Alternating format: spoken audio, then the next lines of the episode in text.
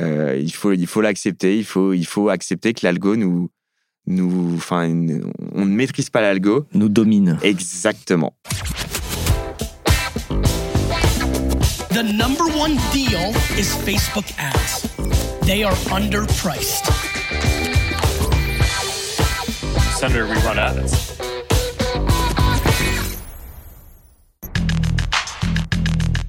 Bienvenue dans No Pay No Play, le podcast qui vous aide à mieux utiliser la publicité Facebook et Instagram pour développer votre business.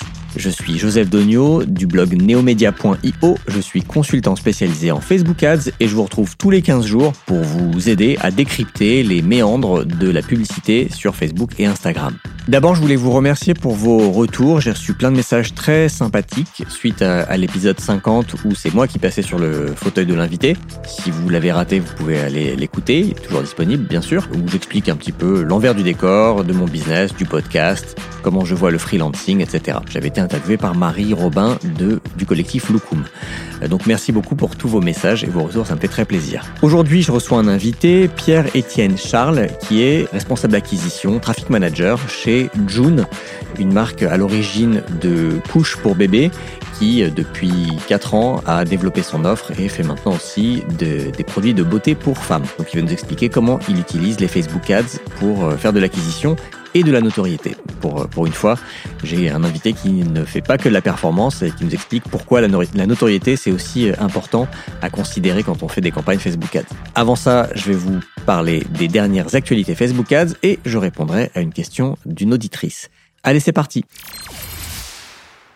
dans les news aujourd'hui, petit update sur iOS 14, les mesures de Facebook pour faciliter la vaccination, un durcissement de la politique de modération pour les groupes et Facebook qui a supprimé beaucoup de faux profils fin 2020.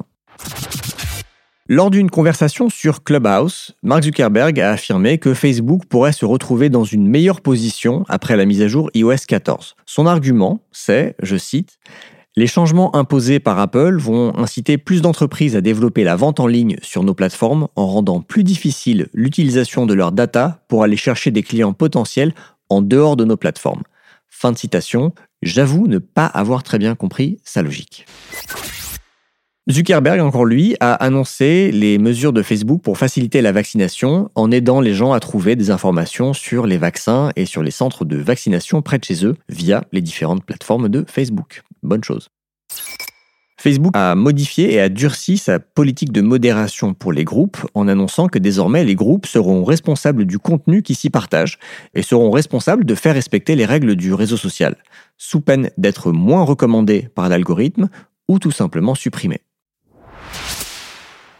Facebook a supprimé 1,3 milliard de faux profils entre octobre et décembre 2020. C'est énorme, 1,3 milliard sachant que le nombre d'utilisateurs actifs mensuels sur la plateforme Facebook, si je ne me trompe pas, c'est dans les 2,5, 2,7 milliards. Ça veut dire qu'en fait, il y a 50% de profils en plus, sauf que euh, ces 50% sont des faux profils. Et quand Facebook a annoncé ça, on a aussi appris qu'il y avait 35 000 personnes euh, chez Facebook qui travaillaient sur la modération des fausses informations. Cette semaine, j'ai reçu une question de Pauline. Pauline qui me dit Bonjour Joseph, j'ai un client pour lequel le lien de redirection est un distributeur qui possède plusieurs marques en vente sur son site. Comment faire pour ne remonter dans mon business manager que les ventes relatives aux produits de mon client et non pas toutes les conversions du site? Je pense que je dois lui demander d'installer sur le site du distributeur un pixel Facebook que j'aurais créé de mon côté et ensuite créer une conversion personnalisée en filtrant par URL. Merci d'avance pour ton retour. Alors merci Pauline pour ta question. Effectivement, il faut que tu crées un pixel de ton côté et que tu communiques le code de ce pixel à ton à ce distributeur. Ce distributeur doit donc installer ton pixel sur son site. En revanche, ce pixel va traquer tous les achats qui auront lieu sur le site. De ton côté, tu pourras filtrer les conversions qui ne concernent que les produits de ton client à l'aide, alors moi je n'utiliserai pas les conversions personnalisées par URL parce que bah, quand un achat aura lieu, a priori, quel que soit l'achat, les gens iront sur la même page de redirection. Donc tu peux pas vraiment utiliser une URL pour faire ça.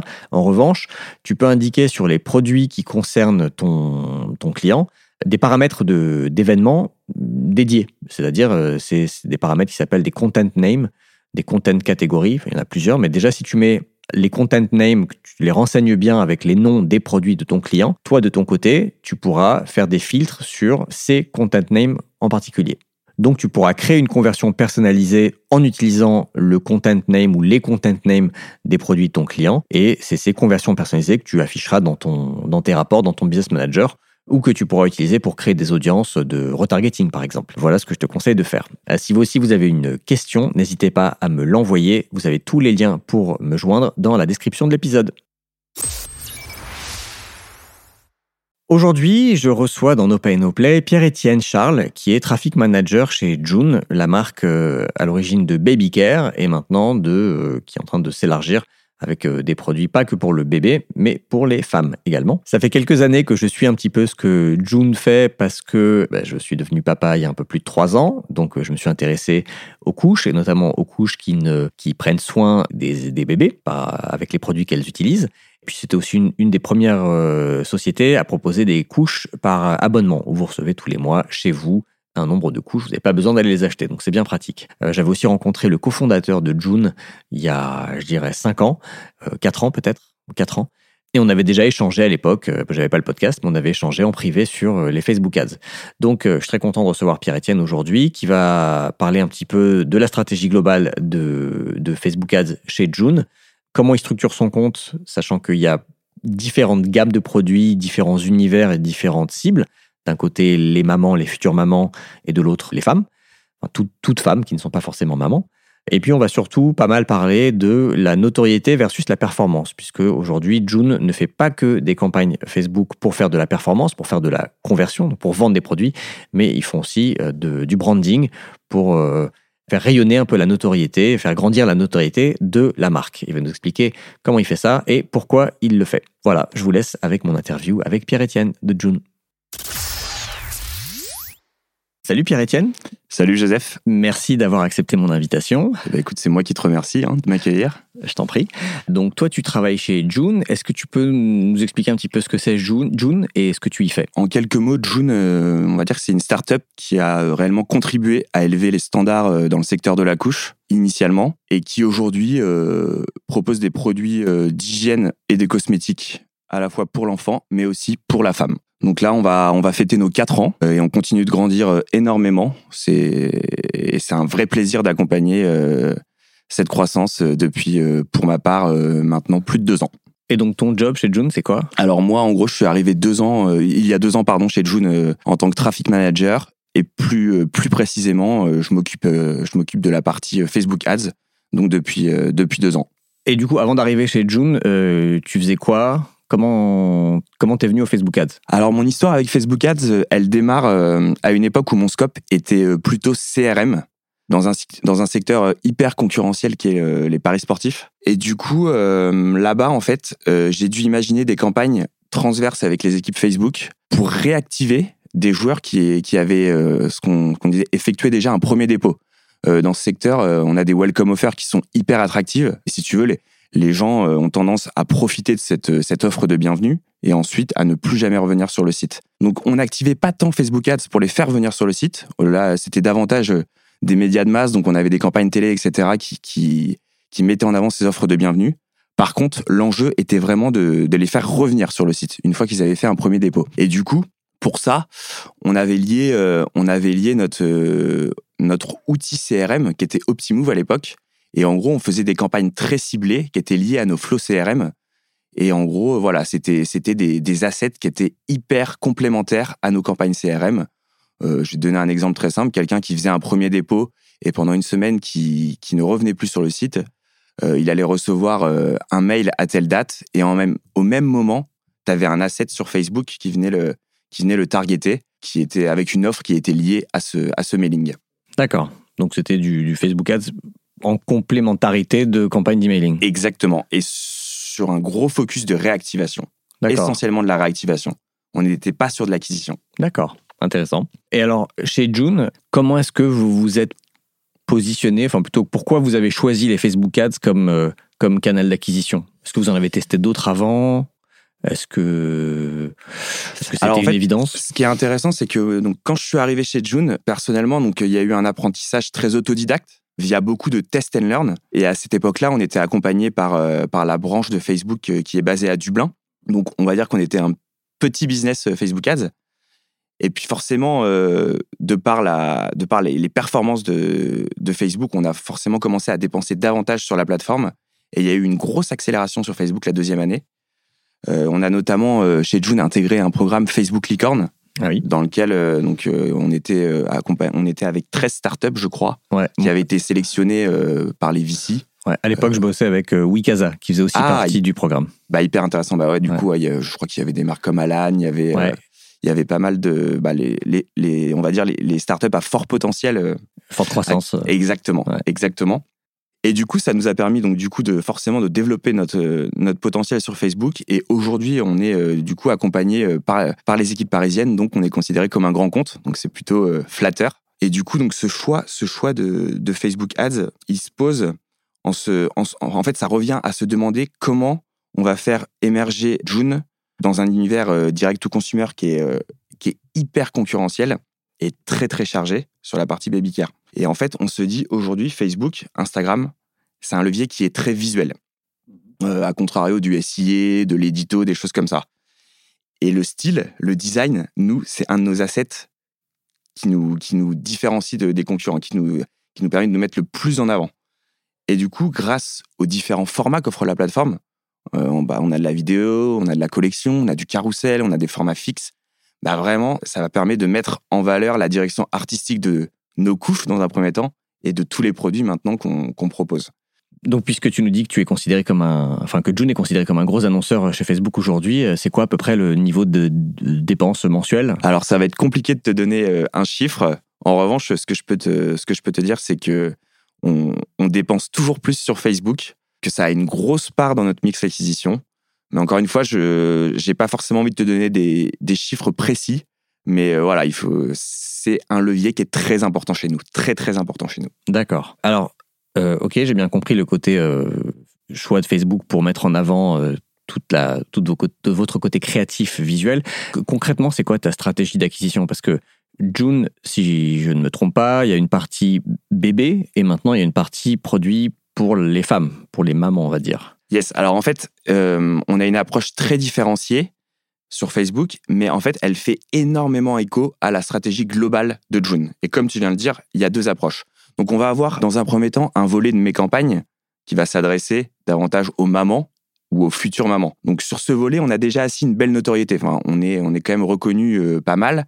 Du coup, on peut se permettre de focuser essentiellement sur des objectifs de performance, de conversion. Euh, on fait beaucoup de retargeting sur, sur cette partie-là, puisqu'on a forcément une grosse part des visiteurs de notre site qui vient pour les couches, pour la partie bébé. Donc voilà, on a, on a aussi une grosse base client forcément qui, enfin, au-delà de la- notoriété, on a forcément une base client qui est forte sur ce, sur ce, sur ce volet qui est la maman et la future maman. Donc on peut aussi se permettre d'utiliser des audiences look-alike, plus ou moins larges en fonction des objectifs. On est toujours dans le test and learn, donc rien n'est figé. On fait du démographique aussi forcément sur ce volet-là. En général, du démographique très large d'un point avec l'objectif de notoriété. Et on, on resserre un petit peu les audiences sur la partie conversion. Mais voilà, c'est- ce qui, moi, ce qu'il faut garder en tête, c'est qu'on est sans cesse en train de tester. D'ailleurs, pour tester, on, a- on utilise un outil euh, qui s'appelle Adespresso, Mhm.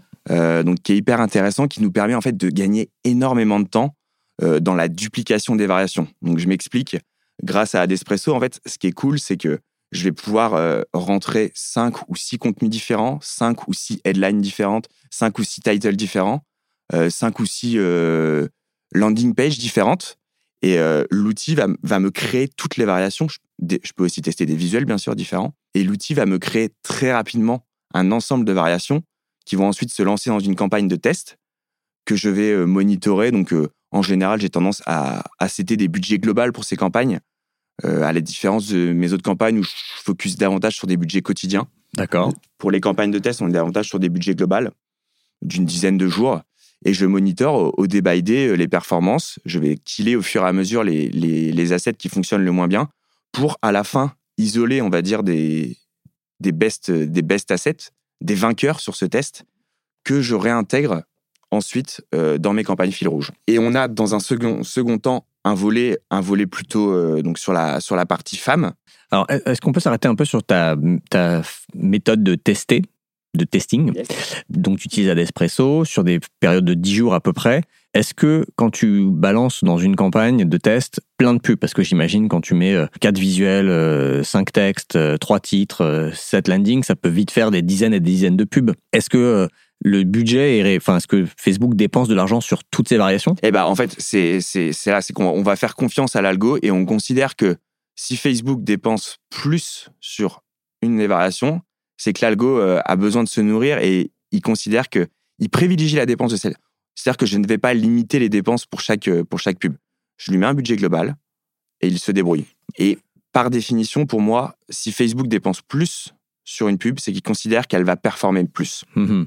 Mais quand on a. Enfin, moi, mon expérience, c'est que quand je mets beaucoup de pubs, genre euh, plus que 5 ou 6 dans un ensemble, en fait, il n'y en a que 3, 4 qui dépensent et les autres pas du tout.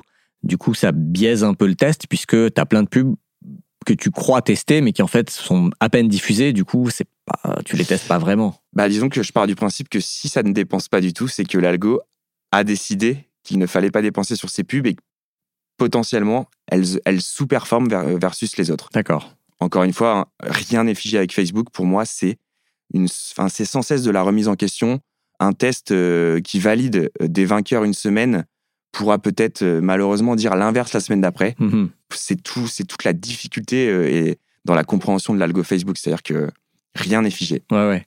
Et donc, tu as, une campagne dédiée à faire ce genre de test, dans, la- Exactement, dans laquelle j'imagine tu as des ensembles avec des ciblages différents. exactement. Tu vas cibler, euh, tu vas tester une lookalike des clients, tu vas tester des centres d'intérêt. Il y a des... plein de variations. Je peux tester des audiences, je peux tester, comme, comme tu l'as dit, donc des, des visuels. C'est- tout l'enjeu de, l'utilisation de cet outil. C'est que facilement, ça me duplique toutes mes variations et je gagne un temps fou parce qu'on va pas se mentir. euh, La création de, enfin, la création de campagne, la création d'adsets, la création d'ads prend du temps sur Facebook.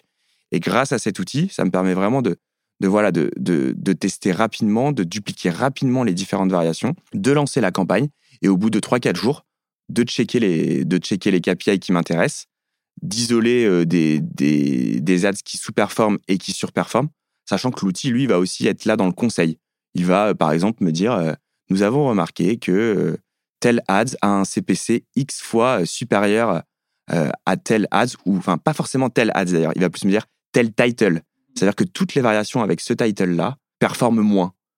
Après, à moi de savoir si j'ai envie de l'équiler ou pas. Il est plus dans le conseil. D'accord. Et donc, tu disais, une fois que tu as fait cette phase de test, après, tu as des campagnes euh, fil rouge Exactement. qui tournent euh, en continu. Exactement. Et ta campagne de test, elle va juste, tu vas, tu vas prendre les vainqueurs et tu les mets, tu les dupliques. Comment tu fais concrètement Tu les dupliques? Exactement. Tout simplement, je les duplique dans mes campagnes fil rouge. Euh, ça me permet en plus de garder le jus potentiel si j'ai eu des, si j'ai eu de l'engagement. Donc voilà, je les, je les duplique dans le, dans les campagnes fil rouge, je les laisse tourner. Euh, par contre, on va pas se mentir, hein, ça arrive que des fois une campagne qui a une, un, un- une ads qui a surperformé dans le test, une fois que je l'ajoute à ma campagne fil rouge, elle sous-performe. Mais c'est, toute la, difficulté de Facebook. Il y a pas de, c'est pour ça que c'est, hyper difficile d'isoler des best practices sur Facebook. Il y a des good practices, mais des best practices, pour moi, le mot best practice n'existe pas sur Facebook. Que ce soit en fonction de, de l'objectif, forcément, de, du secteur, euh, bah, de la concurrence, de tout ça. Il y a tellement de facteurs extérieurs qui entrent en jeu dans Facebook que le, j'ai, je suis pas à l'aise avec le mot best practice. D'accord. Bon, alors, je te demanderai pas de partager tes best practices, je te demanderai de partager que tes bonnes pratiques. Personnellement, je, je- j'ai, j'ai- j'ai- pour moi, j'ai pas de best practice. D'accord. J'ai, des good practice qui marchent des fois et qui vont pas marcher le mois d'après, mais pas de best practice. D'accord. Et sur tes campagnes fil rouge, tu utilises le, le CBO ou le budget au niveau de chaque en- ensemble? Tendance à davantage utiliser le, le CBO, surtout en, en- en conversion. Et après, sur la partie branding, un petit peu, ça dépend. J'ai j'ai à la fois des campagnes qui peuvent tourner, euh, qui peuvent tourner en budget global euh, versus des. C'est pareil, c'est très aléatoire de, en fonction de, de, mon- de mes audiences et en fonction de ce que j'ai envie de tester. Parce que, pareil, hein, je, donc j'ai dit que j'utilisais Adespresso pour des tests. Je fais aussi des tests euh, un peu plus simples, avec moins de variations sur lequel j'aurais davantage tendance à utiliser des budgets au niveau de l'adset pour justement avoir une diffusion un peu plus maîtrisée et un, un spending maîtrisé. Parce que comme je te l'ai dit tout à l'heure, moi je fais confiance à l'algo. Quand je mets un budget global, s'il dépense, s'il dépense plus sur cette ad, c'est que pour moi elle surperforme davantage. D'accord. Et euh, au niveau de tes ciblages, Donc, tu as parlé de lookalike euh, de la base client, par exemple. Est-ce que tu utilises d'autres types de lookalike? Alors, euh, non, on fait essentiellement de, de lookalike sur la base client, euh, avec euh, potentiellement, on, a- on, on ajoute la, la donnée de valeur qui est intéressante Mhm. sur la valeur client, Ouais. qui vient, qui La va venir- LTV exactement, et qui va venir pousser, qui va venir aider la- l'algo à aller se. Mais ouais, non, on fait essentiellement du lookalike sur la base client. Et est-ce que tu as testé les deux? C'est-à-dire lookalike base client seul et lookalike base client avec LTV Yes. Et les. Et bah, c'est c'est- c'est- justement, c'est toute la difficulté, c'est que ça, m'a- en fonction des objectifs, donc euh, ou de branding ou de conversion, euh, l'un fonctionnait mieux versus l'autre. Donc pareil, c'est difficile de dire que cette, cette valeur apporte. euh, je pense que là, comme ça, j'aurais tendance à dire que sur la partie performance, sur la partie conversion, apporter de, de, enfin nourrir l'algo avec de, de la data sur la LTV, c'est un- c'est important. Sur le branding, en revanche, tu vois, j'avais l'impression que, ce- que de rester beaucoup plus large et lui donner entre guillemets moins d'infos, ça lui permettait de diffuser mieux et d'a- et d'avoir des, des, meilleurs perfs euh, au CPM ou des choses comme ça, un meilleur reach, etc. Ouais. Et hum, on reviendra sur cette partie euh, branding, euh, conversion. Mais je voulais te demander, tu as parlé de retargeting. Donc j'imagine que vous avez pas mal de trafic sur le site, organique ou payant. Est-ce que, tu peux nous en dire un peu, nous expliquer un peu comment tu retargetes? Est-ce que tu retargetes les gens Tu as une fenêtre de retargeting, genre tu retargetes tout le monde pendant 30 jours Est-ce que tu fais des fenêtres un peu dans le temps, un peu séquencées? Est-ce que tu retargetes selon les pages que les gens ont vues? Euh, Comment ça fonctionne? Ouais, on, se base sur, euh, on va dire, deux ou trois événements. Donc, ça peut être des événements d'ajout au panier, ça peut être des événements euh, de paiement initié, on a des événements de. On a des, des vues de produits aussi. Donc, euh, bah là, avec les nouvelles restrictions, on n'a plus que 8, événements exploitables. Mais euh, ouais, donc on a différentes fenêtres. Ça peut aller de 30 à 45 jours, à 90 jours. Disons que plus la fenêtre est réduite, plus on va dire que c'est un événement intentionniste. Et, et à l'inverse, plus la fenêtre est élevée et plus la fenêtre est élevée dans le temps et plus on va aller taper des, des événements un peu moins intentionnistes. Donc Des juste quelqu'un visiteurs. qui vit, ouais. Exactement, des visiteurs, des vues de produits, etc. histoire de faire revenir les gens même au bout d'un mois, deux mois ou trois mois. Exactement, c'est tout l'enjeu. C'est tout l'enjeu, c'est exactement ça. Avec des formats, on a du carrousel dynamique et on, utilise aussi des formats collections qui sont un peu plus visuels et un peu plus intéressants, qui nous permettent de mettre en avant, un, on va dire, une campagne timée dans le temps ou des choses comme ça, intéressant. Ok. Et alors donc tu as évoqué des campagnes de branding et des campagnes de performance. Moi j'ai un- vraiment un biais pour la performance parce que la, la plupart des boîtes pour qui je travaille euh, sont des, des petites boîtes, des PME, des startups qui veulent que de la performance. Et donc vous, d'après ce que je comprends, c'est un peu différent parce que vous êtes une, on va dire une startup de moyenne taille, vous êtes une cinquantaine, une soixantaine de personnes, vous dépensez pas mal d'argent sur Facebook. Malgré ça, vous n'êtes pas axé que performance. Et, je serais curieux de savoir euh, pourquoi et comment ça s'articule. Bah, en fait, euh, la singularité de June, c'est de passer de construire sur, euh, sur un produit uniquement, mais on a vraiment, on s'est vraiment construit sur une marque. Et du coup, nous, on part du principe que développer cette marque, ça revient à développer des campagnes de notoriété, qui sont, on va dire, complémentaires des campagnes de perf, où là, on va être focus très, très produit. Donc, on a vraiment la distinction marque et produit. Donc, euh, d'un point de vue plus technique, on va c'était des objectifs de notoriété de marque, mais on va aussi c'était euh, des, des objectifs de couverture, de reach. Pour là, purement, hein, l'idée, c'est du masse. hein. On, va, on, on a des audiences beaucoup plus larges, on est moins sur de l'intentionniste. Le but, c'est de faire parler de nous. Pas forcément d'aller toucher des gens qui vont acheter chez nous, mais potentiellement des gens qui vont nous voir et qui vont en parler à des amis à eux, à des, à des, futures, euh, des futures mamans, etc. Donc il y a, il y a un vrai enjeu de notoriété, surtout, comme je l'ai dit tout à l'heure, dans un secteur qui est très concurrentiel. Donc pour nous, faire, faire que de la performance, c'est pas la meilleure stratégie. Maintenant, on va pas se mentir, c'est difficile de voir un retour sur investissement sur ce type de campagne. C'était ce que j'allais te demander. ouais. Donc euh, voilà, c'est un choix qu'on fait nous. Mhm. De dire que c'est le bon choix, c'est difficile à dire. Mais, euh, mais voilà, on, on- on a décidé de garder une partie de notoriété, une partie de branding sur Facebook. Et quel, ça, que tu peux dire à peu près quel pourcentage de ton budget va sur la partie notoriété? C'est très très variable. C'est très très variable. C'est très lié aussi à notre actualité, si tu veux. Si, si on lance des produits, euh, des nouveaux produits, on va peut-être avoir tendance à pousser davantage la notoriété. Parce que bah, l'idée, c'est d'abord de, faire connaître le produit avant que les gens l'achètent. Donc la part notoriété, performance, elle, est, euh, elle varie énormément en fonction de notre actualité. On réagit aussi très vite face à la concurrence. Il y, a un- vrai enjeu là-dessus, de s'adapter. Notre partie promo, forcément, on va, avoir tendance à la pousser davantage en conversion, en perf. quand on, quand on va valoriser euh, notre discours très corporate sur des objectifs de notoriété. Mais alors, pour ces campagnes de notoriété, c'est quoi le contenu publicitaire? Parce que je- j'entends que pour des campagnes de performance de conversion, tu vas mettre en avant le- les produits, euh, les couches ou les crèmes, peut-être des promos. Et en notoriété, qu'est-ce que tu racontes dans tes pubs? La vidéo peut fonctionner très très bien. Euh, on utilise, on peut aussi utiliser des, des, extraits de médias. Quand notre, euh, notre CIO intervient dans une émission télé, on peut potentiellement reprendre des petits extraits et les réutiliser euh, pour, euh, pour euh, valoriser euh, la marque, valoriser son discours. Euh, mais c'est pas pour autant que les formats fixes peuvent fonctionner aussi également très très bien. Euh, vraiment, l'idée c'est voilà, c'est de mettre en avant le design et la marque avant tout, avant le produit. Est-ce qu'il y a quand même une petite partie de recherche de performance, même sur les campagnes de notoriété? Est-ce que vous essayez de mesurer un impact sur les ventes? Sur les ventes, c'est très compliqué. Pas, si tu veux, on part du principe que les gens qui voient nos campagnes ou qui, qui, qui voient nos assets pardon, euh, de notoriété ou qui cliquent dessus rentrent après dans notre logique de retargeting. Donc, euh, on focusera et on regarde vraiment, on regarde. C'est difficile de regarder la performance. Maintenant, on a d'autres d'autres indicateurs sur ces campagnes, euh, donc des indicateurs beaucoup plus, euh, on va dire, ah, enfin, c'est de la performance, mais pas business pur c'est des, des, indicateurs que sont le CPM, donc le coût pour 1000 impressions. On regarde énormément ça sur nos campagnes de notoriété. On va regarder des indicateurs comme le reach. On est vraiment sur une logique mass, mass targeting.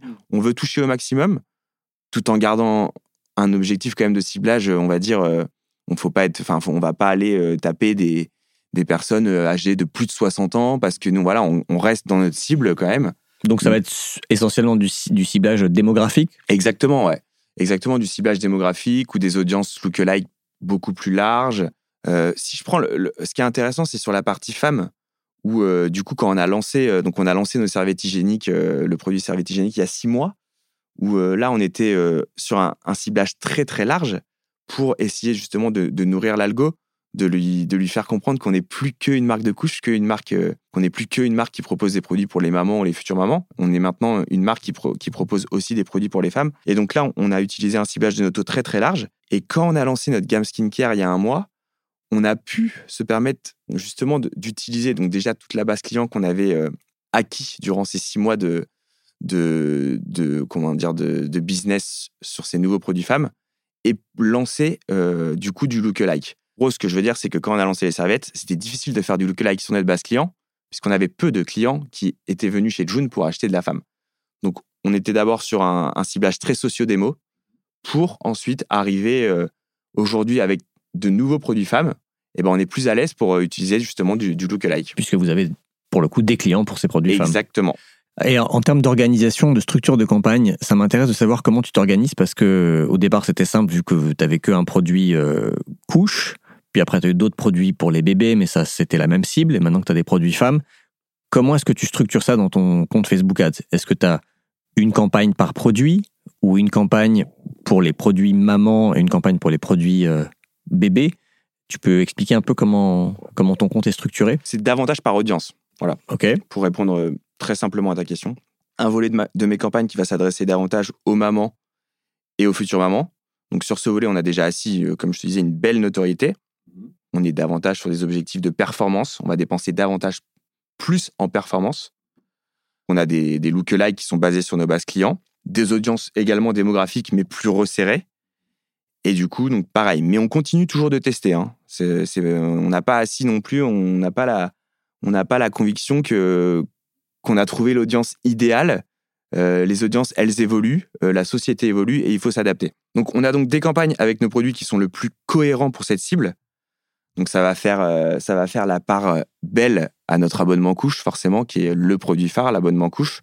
Mais aussi, on a tous nos soins bébés pour le change, donc le liniment, les lingettes, etc. Donc tout, tous ces produits-là se retrouvent au sein de ces campagnes-là. Mais quand Faut... tu dis ces campagnes, il y en a plusieurs ou ouais. tu as une campagne par produit? Alors, c'est davantage une campagne par audience et après, potentiellement, une campagne par objectif. D'accord, donc tu aurais par exemple, très concrètement, une campagne genre euh, maman? Par exemple. Et dans la campagne maman, tu vas avoir plusieurs ensembles. Exactement. Avec chacun des pubs. Exactement. Une campagne bébé avec à l'intérieur de la campagne bébé potentiellement mes différentes audiences. Et à l'intérieur de chaque audience, euh, je vais me limiter à 5-6 ads. Toujours dans le test and learn, hein, c'est pas figé. basé à la fois, comme je l'ai dit tout à l'heure, sur mes tests à Despresso. J'intègre des produits. C'est toujours difficile de mettre en avant l'ensemble des produits. Euh, il faut accepter des fois que, que finalement, c'est un produit que tu n'as peut-être pas forcément envie de plus mettre en avant, mais qui performe plus. Mhm. Donc, tu Donc, laisses euh, l'algo mettre en avant les produits. qui- Exactement. Donc, il y a toujours ce, ce degré d'acceptation, en se dire j'ai envie de valoriser ce produit, mais je me rends compte que c'est pas forcément celui qui performe le plus sur Facebook. Ça, c'est un, vrai sujet.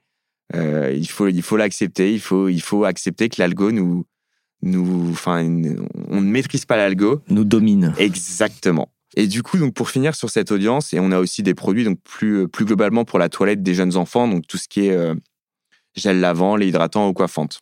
Et, et enfin, auprès de ce public, on a aussi un d'autres produits. C'est plus la gamme anti-vergéture qui là s'adresse plutôt à des futures mamans.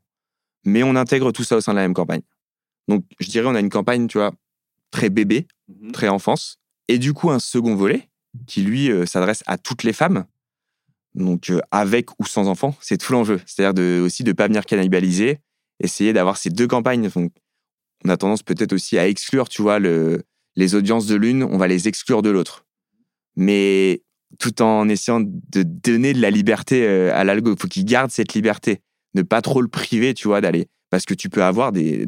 Parmi notre audience, donc l'audience femme et l'audience maman, tu peux avoir des. Dans notre cible. Oui, des qui mamans qui, pourraient aussi acheter des serviettes hygiéniques ou des crèmes. Ouais. C'est exactement. Ouais. Donc c'est assez, euh, c'est assez compliqué.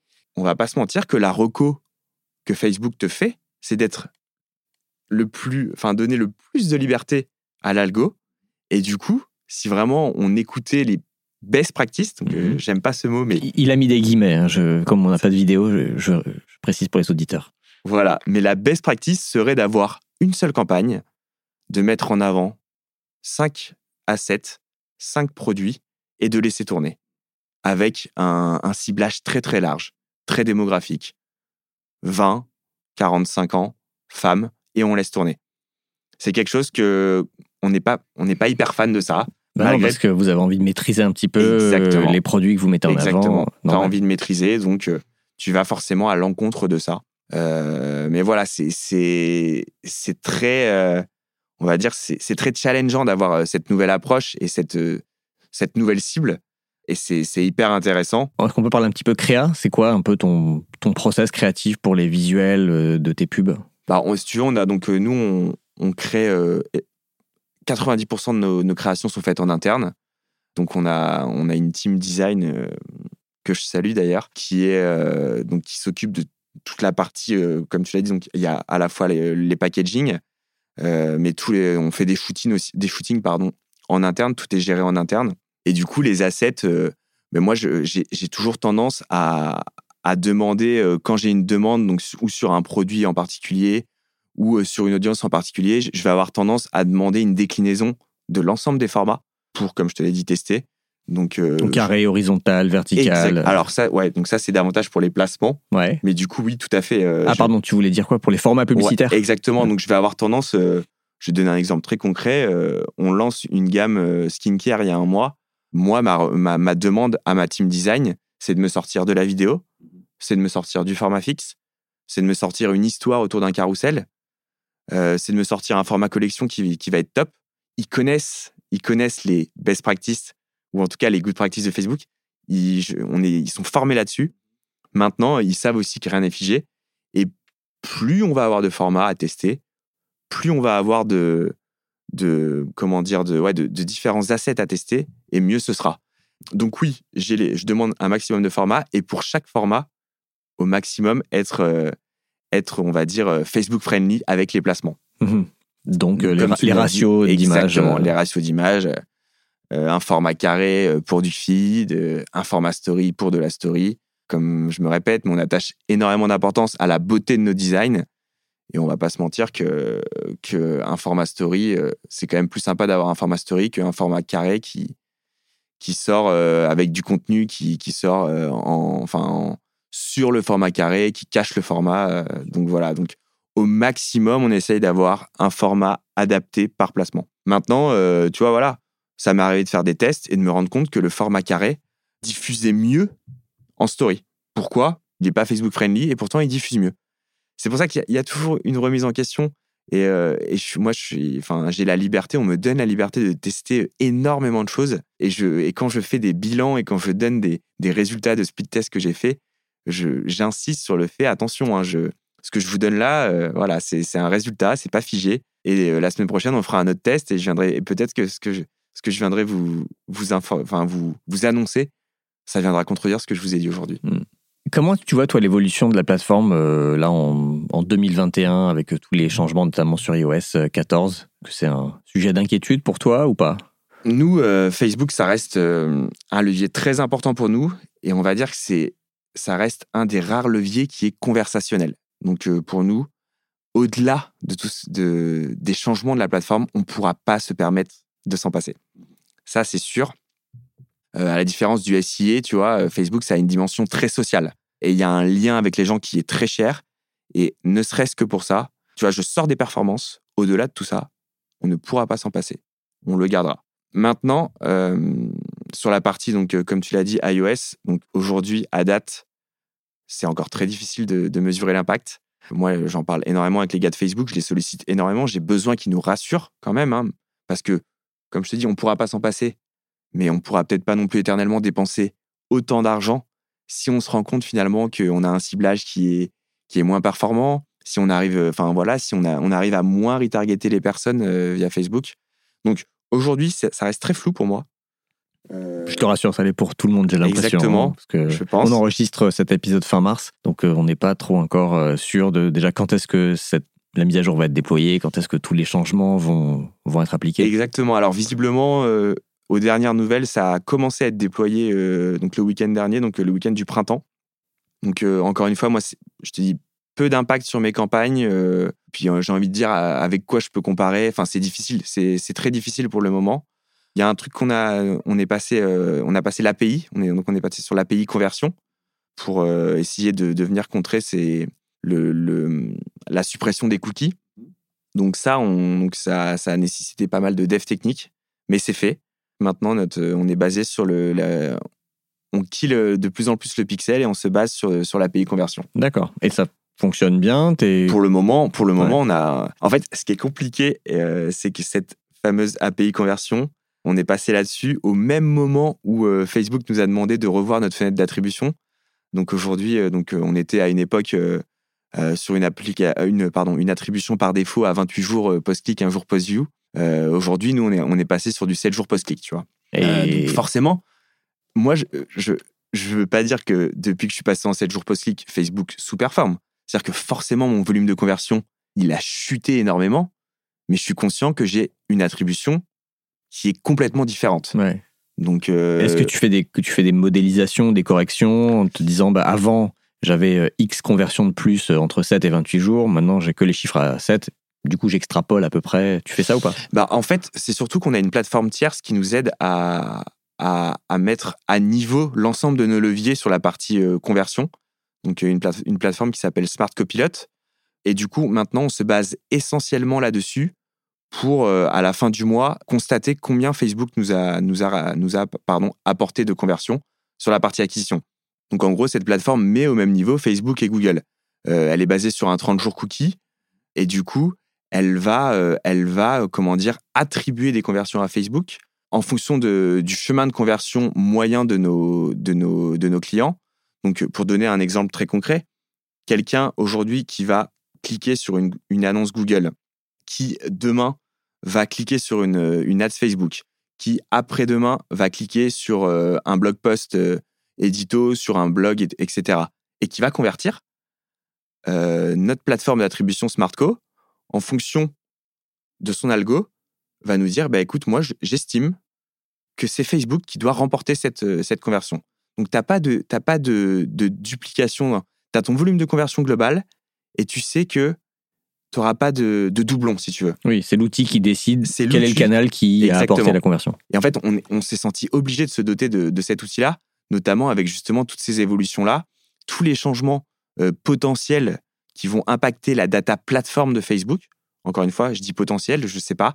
Je ne sais pas euh, l'impact euh, qui sera là, qui, enfin, qu'il y aura réellement.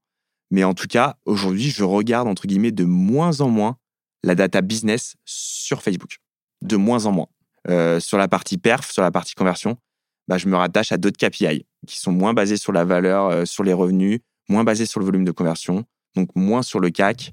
Euh, mais voilà, on va regarder des, on va regarder peut-être des stats de trafic un peu plus. on va regarder voilà, des stats de trafic sur Analytics. Est-ce que les gens passent plus de temps sur le site avec tel asset? Est-ce qu'on a un taux de rebond qui est moins élevé avec, avec tel asset? Est-ce que les gens cliquent plus sur tel asset? Et moins sur des logiques de business. À la fin du mois, pour autant, je vais aller regarder ma plateforme d'attribution et je vais, je vais me dire, bon, bah, Facebook, avec notre modèle d'attribution qu'on a défini, le modèle custom, ce mois-ci, Facebook m'a rapporté X conversions. L'idée, c'est que le mois d'après, il m'en rapporte plus. Je regarde à la fin du mois, je, je aussi euh, au weekly, je regarde tous les jours, je compare avec le mois d'avant.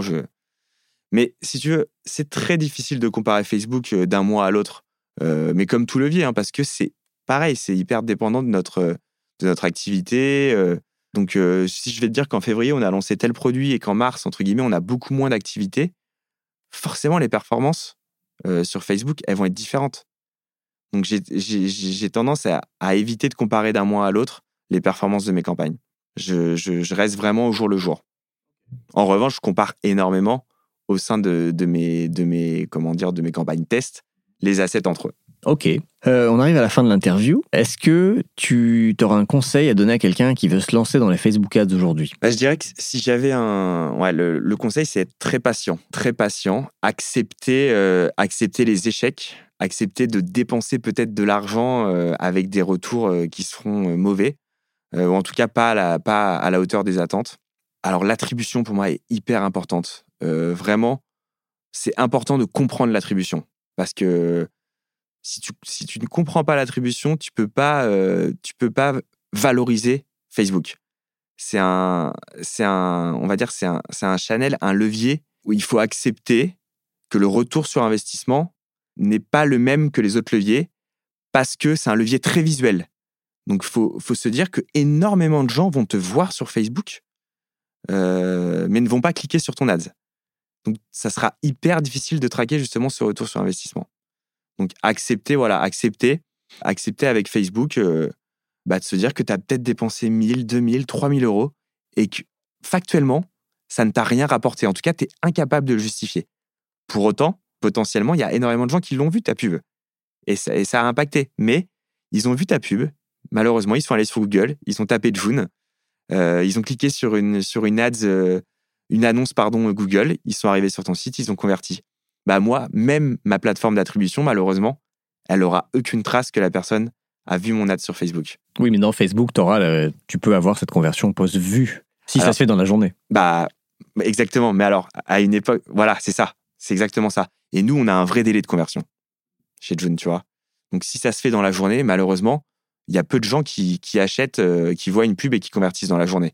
Parce qu'il y a une réflexion avant d'acheter. On est sur une, faut pas oublier qu'on est sur une, euh, une logique d'abonnement. Donc, malgré le fait que ça soit sans engagement, il y a forcément un engagement. Et du coup, euh, voilà, si, le, j'ai adoré ta phrase, si ça se fait dans la journée. Mais malheureusement, ça se fait, en tout cas sur notre secteur, ça se fait rarement dans la journée. Oui, parce qu'il y a une petite part de réflexion quand même. Exactement. quand on Et on a un délai de conversion moyen qui est supérieur, malheureusement, à une journée. Euh, dernière question. Est-ce que tu écoutes des podcasts? Yes. Et tu aurais trois podcasts euh, à recommander à mon audience? Euh, bah écoute, j'écoute euh, le Génération Do It Yourself, euh, les grosses makers aussi, que j'écoute pas mal. Ton, podcast, bien entendu. Puis bah après, euh, ça m'arrive de découvrir d'autres podcasts que je vais en écouter un. euh, mais non, essentiellement les, les deux que je t'ai dit précédemment et le tien aussi euh, régulièrement. D'accord, bon, merci. Ils sont souvent cités, euh, gros, euh, Gross Makers et, et Génération Do It Yourself, Bon, par bah, mes invités. C'est top. Très bien. Bon, bah merci Pierre-Etienne d'être venu dans No Pay No Play Bah merci à toi. et à bientôt. C'était un vrai plaisir. À bientôt. Ciao.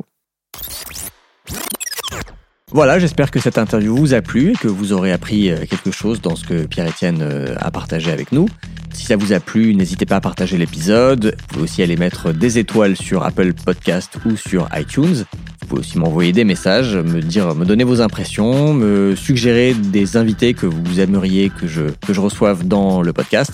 Je suis toujours preneur de, de vos suggestions et j'adore échanger avec vous quand vous m'écrivez. C'est tout pour aujourd'hui. Merci d'avoir écouté jusqu'ici. Je vous dis à dans 15 jours dans No Pay No Play. The number one deal is Facebook ads. They are underpriced. Senator, we run ads.